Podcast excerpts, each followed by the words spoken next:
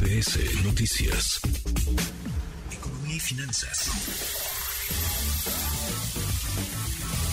Con Eduardo Torreblanca.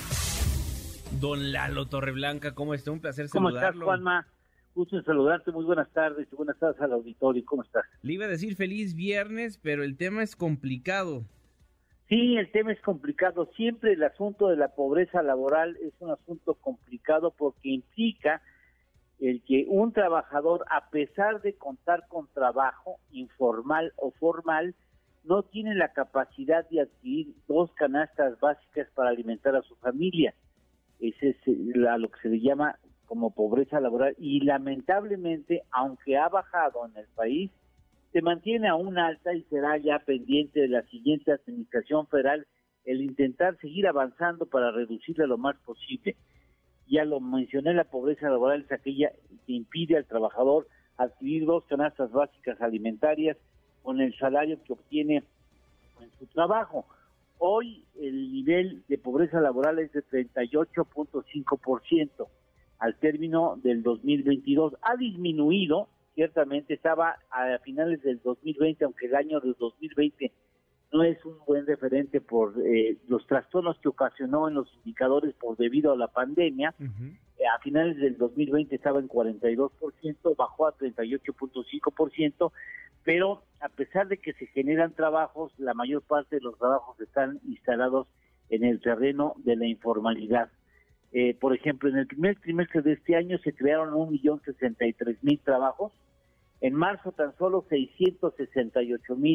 668.925, pero la tasa de informalidad de esos trabajos es de 55%, quiere decir que la mayor parte del trabajo que se está generando en el país sigue estando en el terreno de la informalidad y es algo que nos debe de pensar, nos hacer pensar de si es necesario cambiar la modalidad de carga que tiene el trabajo formal para tratar de establecer que la carga formal dependa de los impuestos generales que pagamos todos los mexicanos y no, so, no solamente del empleador que realiza una contratación de un trabajador.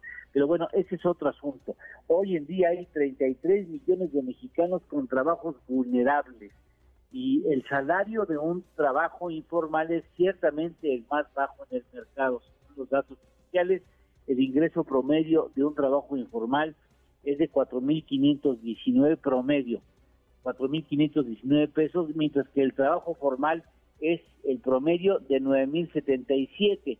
Y esto hace ver que sí, ciertamente el trabajo formal tiene varios atributos importantes por sobre el salario promedio de un trabajo informal, por lo que es necesario quizá pensar en otra forma de organizar el trabajo formal para que la carga no sea eh, un impedimento que que limite la posibilidad de estar de alta trabajos formales y por ello se generen tantos eh, trabajos informales en el país, Juana.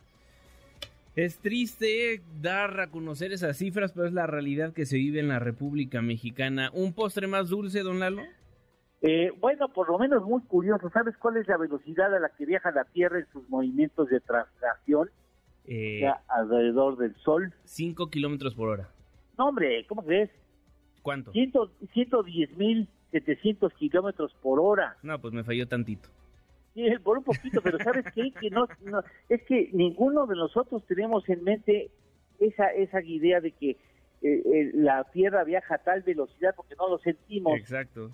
Y, y es una velocidad 110.700 kilómetros por hora según National Geographic, por cierto, este pues es una velocidad muy alta, ¿no? Un buen número. Muchísimas gracias, don Lalo Torreblanca. Alma, que tengan un buen fin de semana. Eh. Buena tarde y buen provecho. Igualmente, Eduardo Torreblanca.